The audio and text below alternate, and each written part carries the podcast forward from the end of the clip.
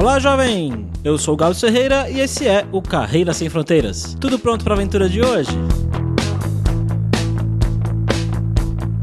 Nesse episódio a gente conversa com um cara lá do ABC Paulista, de Santo André. Ele, na verdade, nem fez faculdade lá pelo ABC, foi pra praia fazer emprego e depois de um tempo lá na Praia Grande, ele veio procurar emprego em São Paulo. Passou por algumas empresas e depois de um tempo de carreira, ele entrou pro Itaú. Lá ele trabalhou por 17 anos. Só que ele sempre teve vontade de tentar algo fora do Brasil. E aí ele tentou o Canadá e parecia legal, mas ele e a família ficaram com um pouco de medo do inverno e eles resolveram pesquisar sobre Nova Zelândia e Austrália. Foram lá conhecer a Nova Zelândia, gostaram bastante, planejaram tudo certinho e foram lá viver nessa ilha. E bom, hoje a gente vai saber então como que é viver e trabalhar na Nova Zelândia e algumas curiosidades bem legais de lá que eu tenho certeza que você não sabe.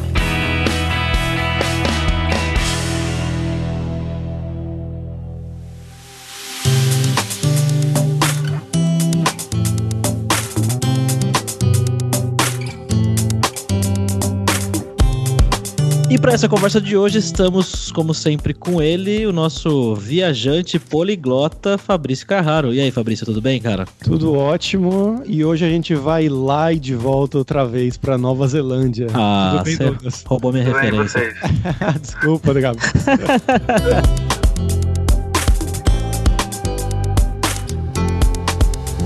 como sempre, só nosso jabazinho inicial, que o Carreira Sem Fronteiras é oferecido pela Alura Língua, cursos online de idiomas, com cursos de inglês e espanhol que eu, Fabrício Carraro, ajudei a desenvolver com os métodos que eu utilizei e utilizo para aprender idiomas como russo, polonês, alemão, grego, hebraico e assim por diante. Então vai lá em aluralingua.com.br e começa a estudar com a gente hoje mesmo.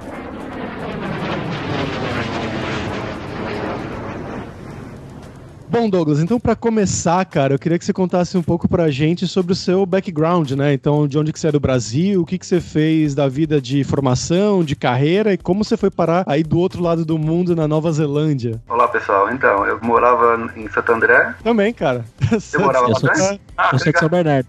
Ah, então, legal. Eu morava lá uma época, fui uma época pra Praia Grande, aí lá eu fiz a FATEC, processamento de dados, depois comecei a procurar, como todo mundo, procurar emprego em São Paulo, aí achei uma consultoria mas fiquei lá por pouco tempo, dois, três meses, que eles não tinham depois o orçamento para os projetos. E aí comecei, fui indicado para uma outra consultoria em São Bernardo. Aí lá eu fiquei por um tempo, por uns dois anos. Depois de lá que eu mandei os currículos e consegui ir para Itaú. Lá que eu fiquei bastante tempo, por volta de uns 17 anos. Eu fiquei bastante tempo lá, mas sempre que eu ia viajar assim com a minha família, a gente pensava, pô, acho que dá para tentar alguma coisa fora daqui, né? A gente teve filha ainda, então a gente ficou mais preocupado com a questão tudo do Brasil, complicações de violência tudo, oportunidade então, tipo, sempre que viajava, ficava comparando. Falava, por que a gente não consegue tentar alguma coisa? Até antes dela nascer, em 2011, a gente tentou o Canadá. Foi lá para viajar. Quando a gente se casou, a gente foi lá conhecer lá e ver se era a nossa cara para mudar. Foi naquelas palestras que o Canadá oferece sobre imigração, mas quando a gente chegou lá a gente viu assim, parece muito legal, mas quando a gente foi em maio, junho, que era verão, né? Chega a parte do inverno, ficou com recente, não tinha nossa filha ainda, que ela nasceu em 2012. Também eles começaram depois a fechar um pouco as portas em relação à documentação, você podia fazer pelo Brasil, depois começou a mudar para o México, então ficou um pouco mais fechado. Aí depois disso a gente falou, ah, vamos deixar por enquanto, a nossa filha nasceu em 2012, só que a gente sempre pesquisava essa parte, ver se era possível alguma coisa. Aí por volta de 2016, comecei a pesquisar sobre a Nova Zelândia e a Austrália. Aí vi que a Austrália era um pouco mais complicado, o ICE que eles pediam era um pouco mais alto. E aí em 2017 a gente resolveu vir aqui conhecer. Eu tirei férias e vim conhecer, a gente veio conhecer o país, a gente veio na Ilha Norte, um pouco da Ilha Sul também. E a gente gostou muito, viu que era mais a nossa cara, assim, uma cidade, cidades mais calmas. É um pouco corrido, mas você saindo de Auckland é bem mais sossegado. Aí eu passei numa faculdade aqui que eu ia fazer uma pós-graduação. Aí durante a minha visita aqui eu vi que você conseguia por exemplo, aplicar para ganhar o, a residência com 100 pontos, que você consegue fazer isso pelo site da imigração da Nova Zelândia. Aí eu comecei a fazer o AIDS, tudo, Só que durante o processo, eles aumentaram a regra para 160 pontos. E para conseguir essa numeração, você tinha que ter uma parte de trabalho aqui e alguma experiência local. Aí eu falei, aí complicou um pouco, né? Mas aí a gente falou, ah, então vamos ver lá se eu pensou. Eu pensei muito de, tipo, sair do banco, largar tudo ali que tava mais sossegado, casa própria, tudo, e falar, vou fazer o quê? Vamos, não vamos, só que ficar com aquele mesmo receio. Ao mesmo tempo eu posso passar aqui mais 20 anos e ficar arrependido. Por que, que eu não tentei? Por que eu não tentei? Não tentei. Aí eu comecei a fazer o processo com a gente de imigração em 2017. Depois que eu vim aqui, a gente veio em maio. Aí quando eu voltei, comecei a agilizar essa parte e falei, ah, já que eu não consigo, mandei muito, muito currículo mesmo estando aqui, porque você pode procurar emprego, você não pode trabalhar, mas é possível procurar emprego como visto de turista. Tava complicado, mas eu percebia que eu poderia ter alguma chance aqui. Aí decidi fazer o quê? Ah, então a gente vai mudar para cá e vou fazer uma pós-graduação de um ano. Então apliquei o visto de estudante, o visto saiu acho que em outubro de 17 e aí em dezembro, aí a gente começou naquela correria de vender todas as nossas coisas,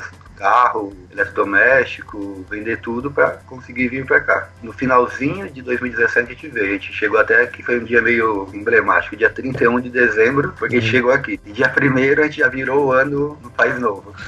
Pô, legal. E aí durante o processo, a pós-graduação só ia começar em fevereiro, e aí durante isso eu comecei a fazer o quê? Ah, falei, eu vou estudar, eu não vou deixar de procurar emprego. Já estou aqui até mais fácil de agendar alguma entrevista e tudo. E aí com isso, mandando currículo, mandando currículo todo dia. E aí eu consegui uma vaga aqui na cidade de Hamilton, que eu tô. Eu não moro em Auckland, moro em Hamilton, que é uma hora e meia de Auckland, mas é só para ter uma comparação. Auckland tem um milhão e meio de pessoas, aqui tem 150 mil pessoas. É um bairro. É, é um bairro mesmo. aí eu comecei a mandar uns currículos aqui para a cidade e eu vi uma vaga que não tinha muito a ver comigo, assim, pelo título, que era Environmental Data Advisor. No mínimo eu vou ganhar experiência de entrevista, alguma coisa assim. E aí com isso eu consegui a entrevista aqui, foram com três pessoas. Isso foi no começo de fevereiro, ou seja, no meio de fevereiro eu recebi a proposta de emprego, só que eu tive que continuar fazendo a pós porque a empresa é do governo, só que ela tem uma parte de acreditação para ser empregador que chama Credit Employer. E por dois, três dias eles perderam essa acreditação daquele ano corrente. Eles tinham que renovar. Durante a renovação demorou um pouco, então comecei fazendo a pós-graduação, fiz os dois meses, fiz alguns assignments lá que eles pediam, vai que atraso o visto eu consigo manter a pós, que é o work visa que eu preciso. Mas depois de um mês, aí eu comecei a trabalhar part-time nesse emprego no finalzinho de março. E em abril eu peguei o work visa, aí eu desisti da pós. Se desisti, não tive que parar da pós, porque na verdade você não pode ter work visa, que é o que eu queria realmente desde o começo, é muito melhor para você conseguir depois aplicar a residência. E aí eu fechei a pós e tô trabalhando lá até hoje, que já fazem quase dois anos, né? Que eu entrei no finalzinho de março de 2018 e tô até lá hoje. Durante o processo, quando você consegue o Work Visa, eu já apliquei a residência. Você tem que ter essa pontuação mínima. Como eu consegui contar a experiência do Brasil e também a oferta de emprego que eu ganhei, eu consegui aplicar a residência. E eu peguei a residência em janeiro passado. Então, em um ano, eu consegui chegar, achar o emprego em dois meses, um mês e meio, dois meses, e eu peguei já a residência. Com essa residência agora, eu tenho uma residência provisória durante dois anos. Vai ser agora esse ano de 2019 e 2020. No final de 2020, começo em 2021, eu pego a residência permanente, e aí que dura três anos, e aí depois disso que eu vou virar cidadão neozelandês, ou seja, eu vou pegar um visto, eu vou pegar um passaporte neozelandês, e aí eu tenho até os direitos de, por exemplo, morar na Austrália como se fosse um kiwi nativo. O que a Austrália não vai te oferecer são os benefícios de, por exemplo, saúde e educação que você tem que bancar por sua conta, mas o direito de ir e vir e trabalhar lá você tem normalmente como se fosse um neozelandês.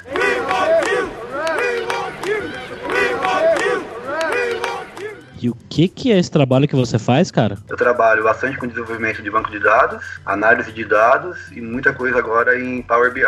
Aqui tem os councils, que são órgãos do governo que gerenciam tanto a cidade no nível municipal quanto no nível regional. E eu trabalho num órgão da região de Waikato, e o que a minha área faz em específico? Eles monitoram a qualidade dos recursos naturais, quantidade de água disponível, qualidade da água dos rios, da parte de mar, nível dos rios, que tem muita precipitação de chuva, o que, que eles vão fazer, se vai ter alguma enchente. Todos esses dados coletados, avaliar se a água está numa boa qualidade ou não, vão tudo para um banco de dados centralizado e é lá que eu trabalho fazendo tanto relatórios de checagem, para os cientistas conseguirem consultar, criar tendências sobre os dados históricos e futuros sobre os recursos naturais. E já era isso Caramba. que você fazia lá no Brasil, no Itaú, né? Que você trabalhou 17 anos lá ou completamente diferente? Durante a entrevista, o meu gerente perguntou, mas você trabalhava com dinheiro, tipo, não com dinheiro, mas com números de dinheiro. Eu falei, e agora você vai com água? Mas no final, tudo são dados. Não importa se é um dado sobre movimentação financeira ou dados de qual que é o pH da água em tal rio da Nova Zelândia. Hum. Falei para ele. Então, por esse motivo, não tinha muita diferença para mim. Tudo bem, um novo conceito, novos, na visão de negócio, totalmente diferente, mas no final, tecnicamente, são dados.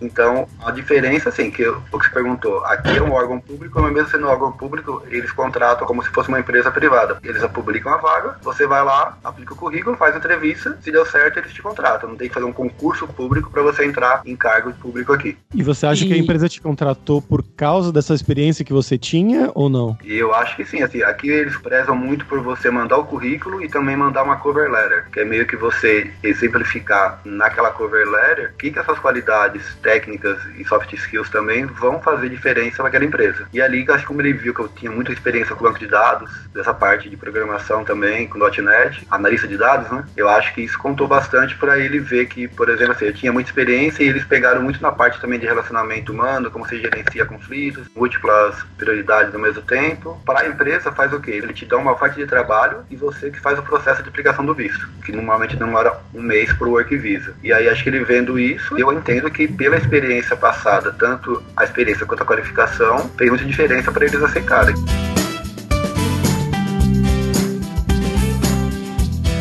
Cara, você tá quanto tempo aí? Eu cheguei dia 1 de 2018, 1 de janeiro de 2018. Praticamente um ano e dez meses.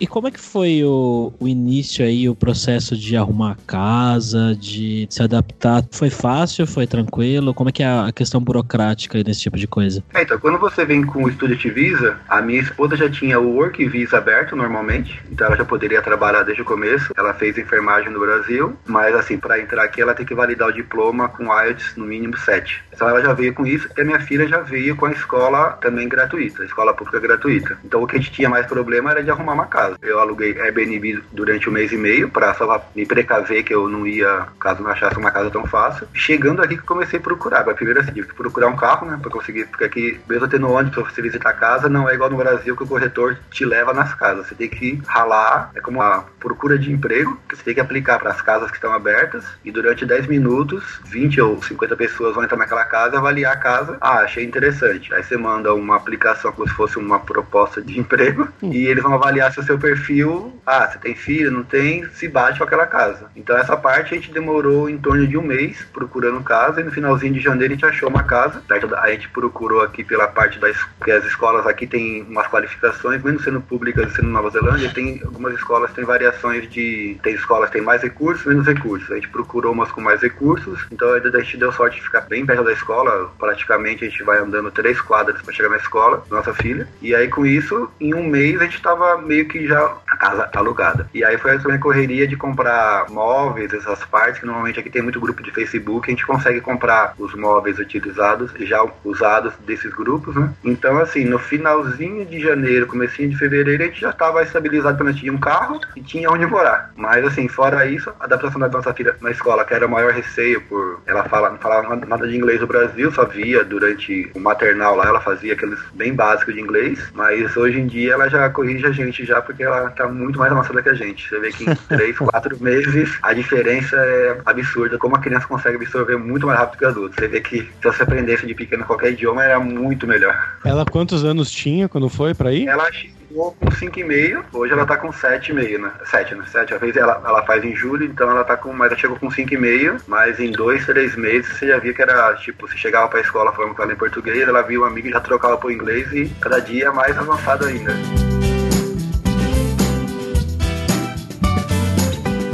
Douglas, como é que foi essa parte depois, né? Que você entrou na empresa para começar a trabalhar. Como é que é a dinâmica, a diferença, né, em comparação com o Brasil, na Nova Zelândia, né? Como é que é trabalhar com neozelandeses? A meu departamento tem em torno de umas 20 pessoas, mas se você for ver neozelandeses, se bobear, acho que é a minoria, porque tem pessoa de Tonga, do Sri Lanka, Índia, tem um acho que é da Bielorrússia, o meu gerente, ele é escocês, o outro gerente, ele é inglês, então você vê, é muito variado esse pessoal, assim, muito variado a origem das pessoas que estão ali. Tem uns kiwis também, acho que daria, acho que uns de 30, daria uns... Kiwis? Kiwis. É que assim, na verdade assim, tem o kiwi, a fruta, e kiwi Ah. que é o apelido das pessoas que nascem aqui. Você brasileiro, aqui eles chamam de kiwi. Em vez de chamar neozelandês, normalmente chamam de kiwi as pessoas que nascem na Nova Zelândia, que faz essa outra parte. Só que assim, é bem sossegado, o pessoal é bem, assim, só pra ter uma ideia de comparação de horário, tudo durante a entrevista, ele perguntou se eu era, estava aberto a trabalhar um pouco mais que o normal, trabalhar sob pressão. Eu falei, mas o que que é trabalhar mais que o normal? Por exemplo, 12 horas todo dia, durante a semana inteira, porque eu fazia isso às vezes no banco, né? Ele falou, não, não, não chega a esse ponto. Eu falei, então se não for isso, o resto é sossegado. Mas se você for ver até hoje, eu nunca fiz mais que 8 horas e meia em um, em um dia de serviço. Normalmente a gente entra, eu entro 9 horas, 8 e meia, você tem que trabalhar 7 horas e meia, você tem de café da tarde, café da manhã, que é o que eles chamam de tea break, cada período 15 minutos, então você trabalha 7 horas e meia e 30 minutos são intervalos para café. Então assim, o relacionamento é bem sossegado, o ritmo de serviço é bem mais sossegado que o do Brasil. Tem a cobrança das datas, tudo, mas o ritmo é muito mais relax do que do Brasil. Então você consegue assim conciliar o seu trabalho e a sua qualidade de vida muito melhor que do Brasil. Por exemplo, no Brasil, uma época minha filha era muito pequena, a gente não levava ela para escola, eu tinha que levar ela para minha sogra que morava na Vila Maria. Então eu saía de Santo André para Vila Maria para depois pro banco. Normalmente era uma hora e meia, duas horas só para ir. Uhum. E fazia a mesma na volta, ou seja, duas horas também. Então era praticamente quatro horas de trânsito, quando não chovia que ia para cinco horas todo dia. E aí você via, você trabalhava, trabalhava, tinha um emprego bom, mas que- o que você conseguia aproveitar durante a semana da família ou de fazer alguma coisa pessoal. E hoje, por exemplo, eu saio do serviço 5 e meia, vou pra academia e chego em casa às 7 horas, 7 e meia já tô em casa. Dirijo hoje normalmente 12 quilômetros e isso eu faço em 10, 15 minutos. Nem comparação de qualidade de vida em relação ao que tem no Brasil. Американская фирма Transceptor Technology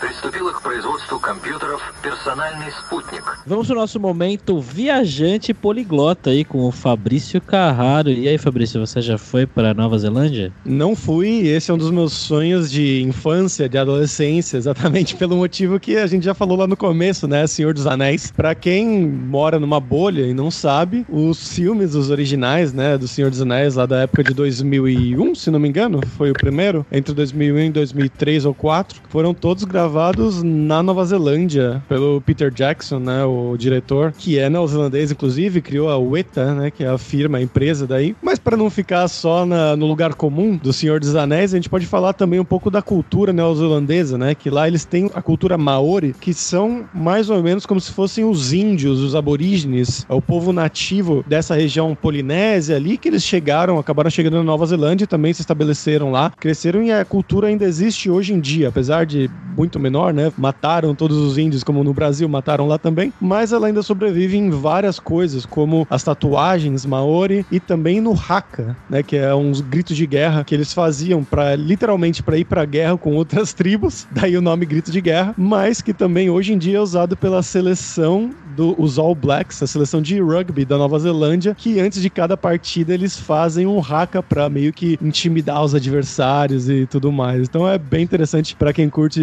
esportes fora do futebol. Você já E- foi pra lá, Gabs? Não, não foi pra lá não, cara. Eu só ia falar que o Haka também é usado hoje em dia por coaches quânticos, né? Você já viu isso? já vi também.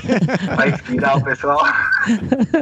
Eh, Ô Douglas, você já viu alguma coisa dessa cultura maori por aí? Sim, aqui tem bastante. Tem alguns templos que você consegue visitar. Por exemplo, também tem em Rotorua, tem bastante coisa Maori que eles falam, que eles chamam, que eles chamam Maori, não Maori. Mas eles têm bastante templo. Tem alguns lugares que você pode pegar, por exemplo, e você faz o paga o ingresso e você tem, por exemplo, esse show que mostra a cultura deles com mais ênfase. Você consegue ir lá e meio que interagir. Também, aqui em Hamilton também tem um museu que tem bastante coisa sobre os Maoris, por exemplo, a parte de os barcos que eles utilizavam, tem réplica de templo, é bem legal essa parte. E assim, hoje em dia tem bastante coisa sobre isso aí. Se você comparar, por exemplo, o que eles fazem aqui sobre a cultura Maori, é bem mais legal do que, por exemplo, na Austrália. Que na Austrália, eu fui lá uma vez, você não vê muita referência aos aborígenes. Aqui tem bastante a cultura nos parques também, tem sempre alguma coisa relembrando essa parte, então é bem legal. E você chegou aí nos parques do Senhor dos Anéis, pelo amor de Deus? Não, na verdade nunca fui. O pessoal comentou comigo esse fim de semana. Se eu não me engano, acho que é uns 150 dólares por pessoa para visitar. Eu achei um pouquinho caro, por enquanto não, não foi ainda. Se você for ver, é bem perto daqui. Chama em, é em Mata-Mata, que é em Hobbiton, né? Bem perto daqui. Dá uma hora e vinte de carro, mais ou menos aqui. Que meio que Hamilton fica no meio do caminho, né? Você consegue ir pra praia perto. Tem uma praia a 40 minutos. Você pode descer um pouco, você também consegue ver neve. E pra Auckland também, que é uma hora e meia. Mas eu nunca fui na praia lá, não. Ó, bem caro mesmo. Eu achei um pouquinho caro. Se eu for eu e minha esposa, já dá 300 dólares. Ou seja, você vai gastar um mais que vai comer alguma coisa, vai, vai- vão ser uns 400 dólares no fim de semana. Eu achei um pouco pesado ainda. Então, por enquanto, qualquer coisa pra minha filha crescer, a gente pode ver mais, mas por enquanto não sei se a gente vai, não. É, mostrar os filmes pra ela primeiro, esperar, ver se ela gosta.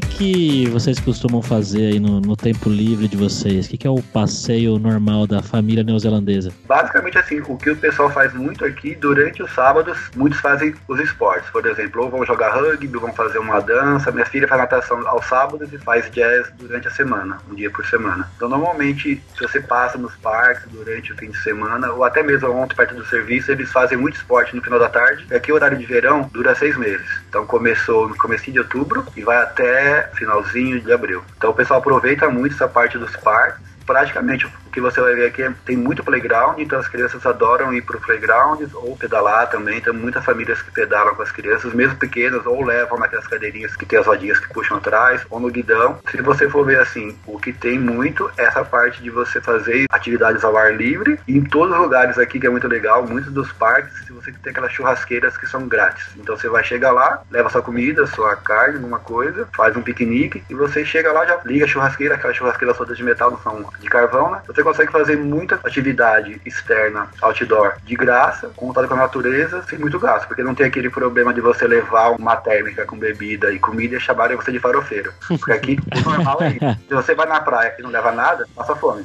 Caramba. Algares, lanchonete. Só que assim, a maioria vai comer o que levou. No serviço do dia, eu levo marmita normalmente. Tem pessoas que almoçam, comem um lanche ali perto, mas normalmente eu tenho essa meia hora de almoço e normalmente eu prefiro cozinhar em casa que levar. Então assim, a tradição é essa e também no final do ano o pessoal acampa muito. Então quando você vai no final do ano nos campings, é totalmente lotado. Você tem que sempre reservar com antecedência de uns 4, 5 meses, feriados que vão ter, por exemplo, porque senão você não consegue achar lugar para ficar, mesmo em campings. Por agora eu vou acampar, agora dia aqui é diferente um pouco. Na próxima segunda-feira é dia do trabalho aqui, a gente vai acampar também, mas já reservei isso há quatro meses atrás para conseguir pegar o lugar pode poder acampar. Cara, você falou de churrasco aí, eu sou um, sou um entusiasta do churrasco. Tem carne boa pra comprar aí? É caro? Tem carne boa, é um pouco diferente do Brasil.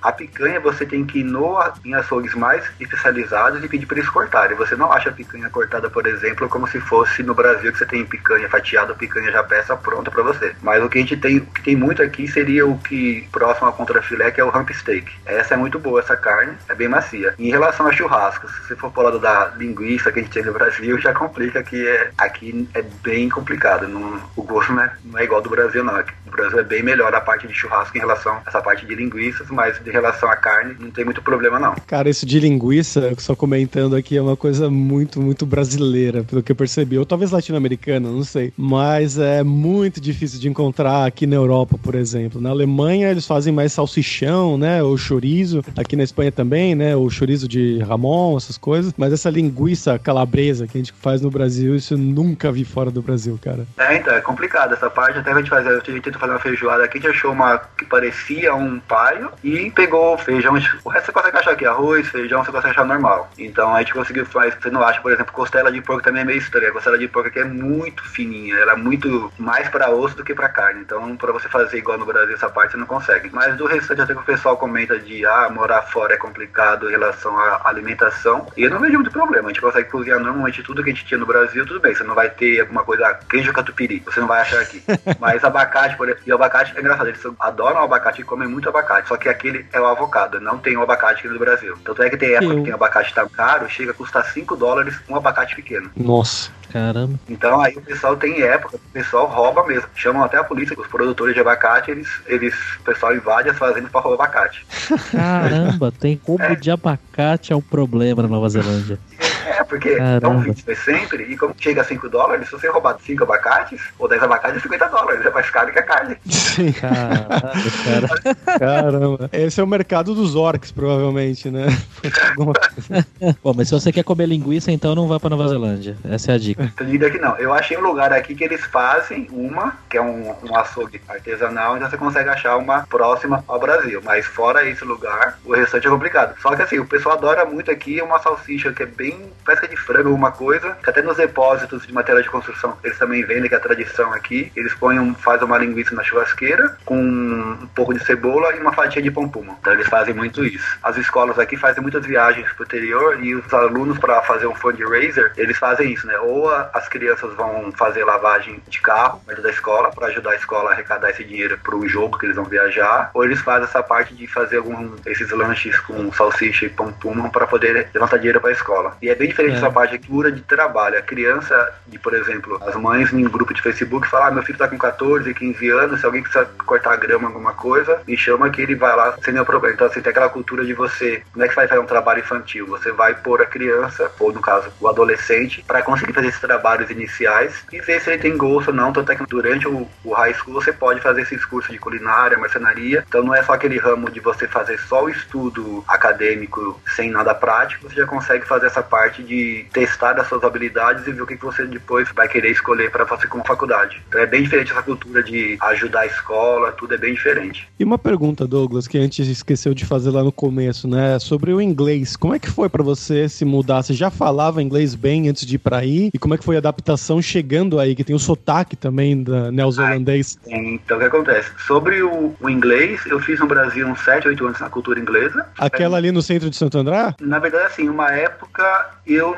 ali não fiz, porque depois, quando eu comecei a procurar emprego em São Paulo, eu fui pra São Paulo. Aí eu fiz um pouco, quando eu morava em Praia Grande, eu fazia um pouco em Santos, e depois eu fiz o restante na Vila Maria. E aí depois eu usava mais, assim, no serviço, no banco mesmo, era mais quando tinha alguma conferência com a Microsoft, alguma coisa bem pontual. Usava mais quando eu E aí, quando a gente veio pra cá, tava planejando fazer, mudar pra cá, eu tentei que fazer o IELTS. E aí eu fiz um preparatório do IELTS, depois disso eu tirei em torno de 6,5 na média geral, que pediam aqui. E assim, vim com esse IELTS, só que assim, durante a entrevista, por exemplo, quando eu mandei lá e me chamaram pra entrevista, eu vi que era uma hora de entrevista com três pessoas. Eu falei, ah, eu acho que eu não vou conseguir tão bem, mas eu falei, ah, é que negócio. O não eu já tenho e eu vou ganhar experiência de pelo menos ir lá e falar, ver o que eles perguntam. Algumas perguntas durante a entrevista eu pedia pra pessoa perguntar de novo, ou quando perguntava, respondia, perguntava de novo e eu não entendia, eu respondia alguma coisa tentando relacionar com aquilo ali. Vendo que eu não conseguisse re- realmente explicar aquele pontual. Mas assim, em relação sobre o sotaque, ainda assim, hoje já acostumei bem mais, mas no começo você sofre um pouco do accent bem diferente. Por exemplo, eles usam muito aqui, eles falam, em vez de falar seven, falam seven.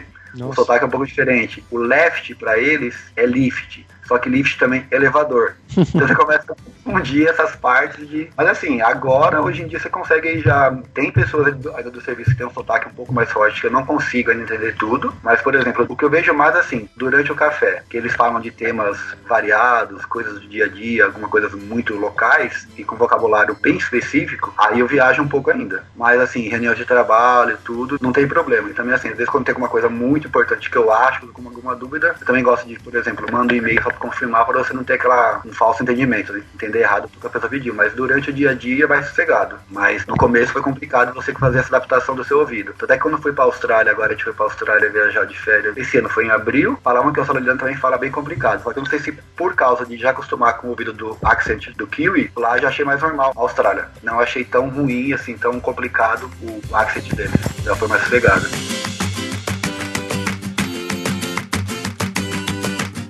Agora vamos para o quadro Verdade ou Mentira que eu acabei de inventar e se ficar ruim a gente vai pedir pra tirar. E aí?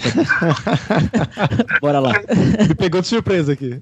Então, nesse quadro eu vou falar algumas curiosidades sobre a Nova Zelândia e o nosso convidado aí que mora na Nova Zelândia vai falar pra gente se é verdade ou mentira. Vamos ver se ele vai saber. Tem mais ovelhas do que pessoas vivendo na Nova Zelândia. É verdade ou mentira, Douglas? Com certeza. Quando você viaja, você vê em todo lugar, você vê muita ovelha. A população acho que é em torno de 5 milhões de pessoas. E ovelha não tem é bem mais que isso. Justamente por esse fato, na Nova Zelândia é mais fácil você morrer atropelado por uma ovelha do que por um carro. Verdade ou mentira? Eu acho que é mentira.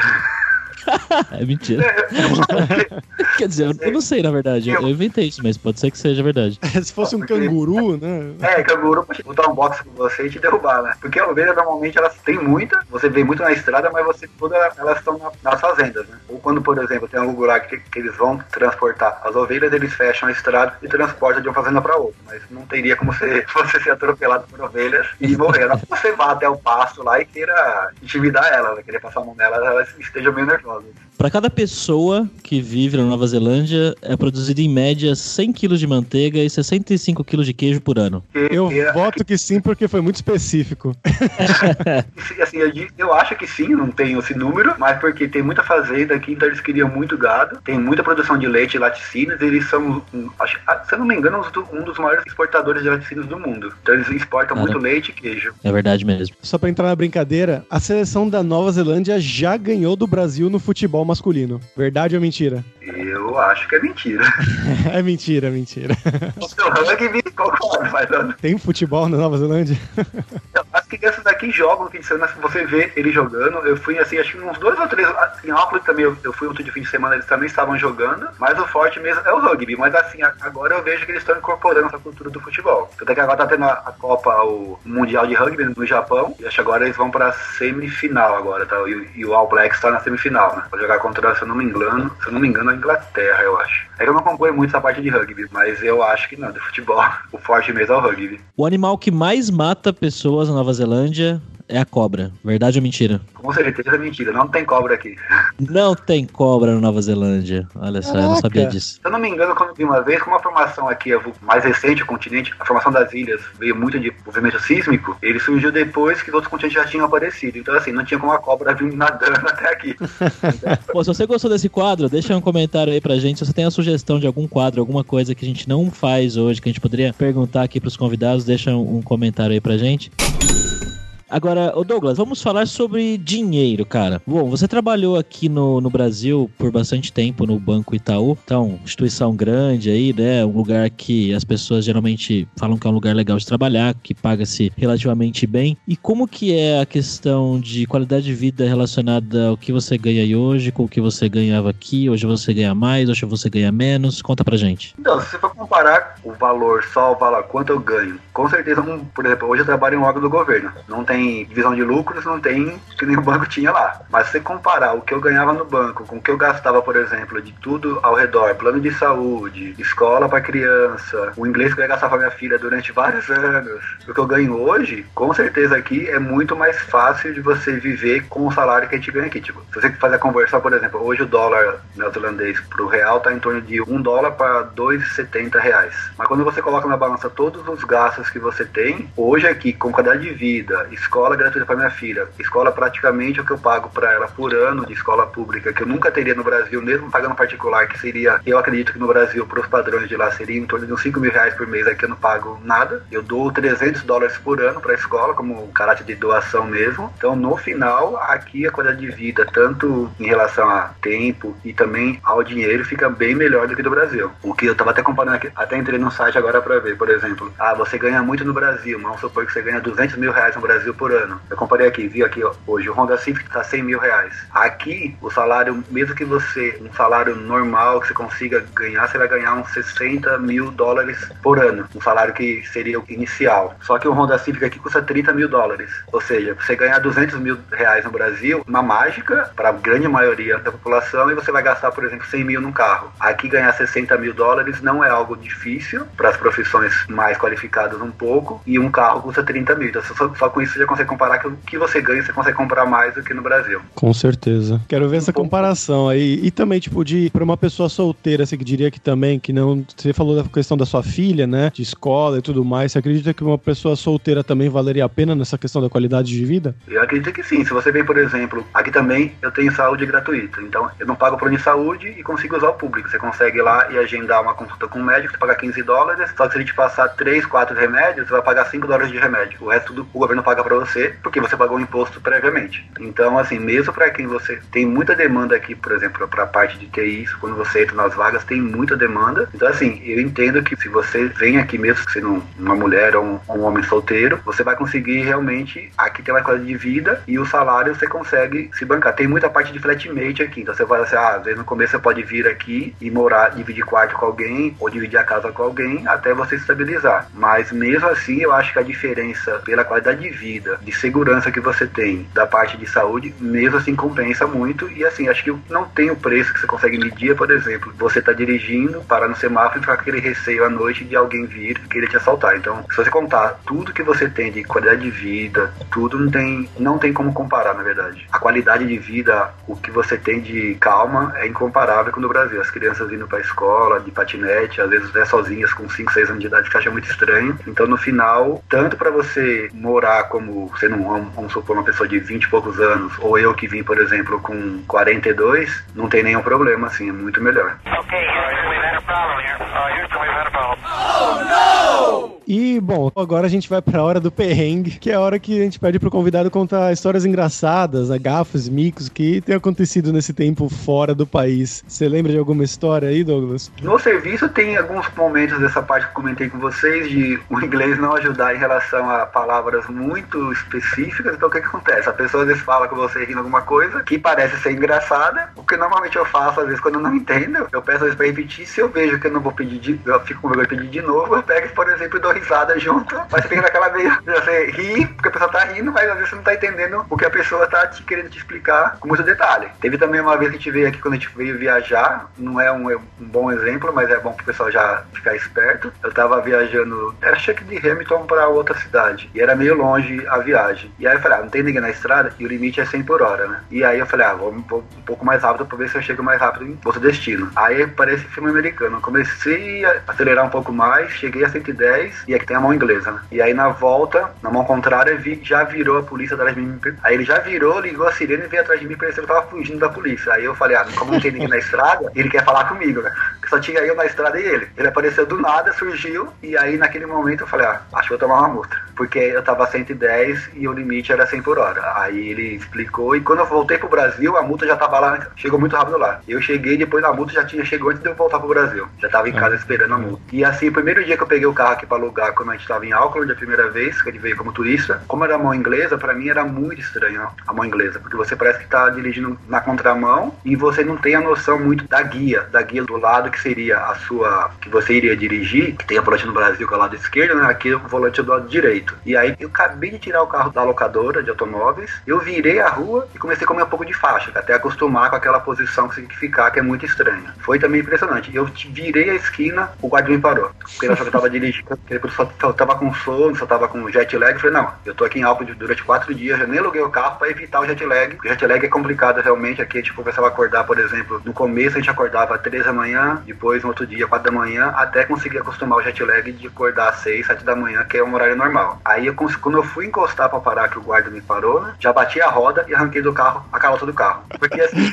você não consegue dimensionar aonde você vai encostar, se você para muito longe ou para muito perto da guia. Mas aí ele só me orientou, de falar, ah, dirija com cuidado, não tem problema. Esse caso não foi multa, foi só por orientar, porque como eu comi a faixa, mas foi assim, coincidentemente, acabei de tirar o carro, ele me parou. Foram, acho que esses perrengues aí que você tem. E também essa parte da casa que você tem que procurar por sua conta e risco, não tem aquela, aquele, não é um glamour, mas por exemplo, quando você fala que vai alugar uma casa no Brasil, é muito mais fácil que alugar uma casa aqui, né? O pessoal te oferece, você vai lá meio que escolhe. Aqui é bem mais complicado. Caramba, e aparentemente tem ninhos de policiais, né? Você abre assim, sai um carro de polícia. É, então parece que você, vai, você, pode, você pode dirigir que não tem ninguém. Aí quando você acha que você pode dirigir mais que o limite de velocidade, eles aparecem. Aí já vem, uh! Então, é, mas aí, é, foi isso mesmo. Aí ele veio atrás e falei, ah, só tem na estrada. E ele, e a sirene ligada não é pra outra pessoa, ou não é pra ovelha, é pra mim, né?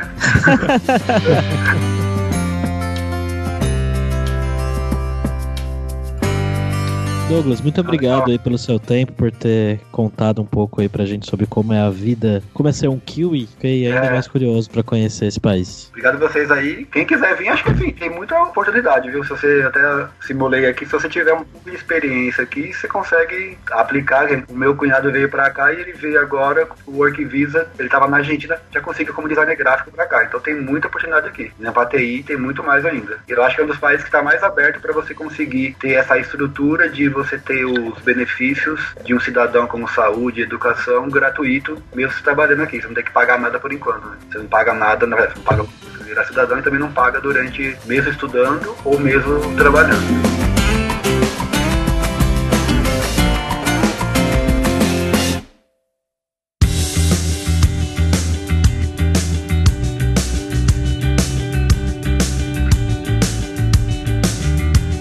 Pessoal, por hoje foi isso. Muitos abraços da Nova Zelândia e obrigado pela sua audiência. E entra lá no nosso grupo do Facebook, o Carreira Sem Fronteiras, para você ter mais dicas sobre empregos, mercado de trabalho no exterior, tecnologia e também sobre a língua inglesa e algum outro idioma. E não deixe de conhecer a Lura Língua para você reforçar o seu inglês e o seu espanhol e dar aquela força, tanto no seu currículo quanto na sua vida profissional, que foi algo essencial pro Douglas ele começar essa vida na Nova Zelândia. Então, seja na pós-graduação para ele conseguir o visto, seja na entrevista de emprego para ele trabalhar no dia a dia. Então, é algo imprescindível para você. Então, vai lá em aluralingua.com.br e começa a estudar com a gente hoje mesmo. Além também, é claro, da alura.com.br que tem mais de 850 cursos de tecnologia nas áreas de programação, com cursos sobre as tecnologias que o Douglas aprendeu e usou no trabalho dele, tanto de BI quanto de programação de .NET e tudo mais. Além também de cursos de marketing, design, business, soft skills, cursos sobre como você fazer um currículo para você mandar para o exterior. Então, com certeza vai ter um curso para você. Então, pessoal, até a próxima quarta-feira com uma nova aventura em um novo país. Tchau, tchau.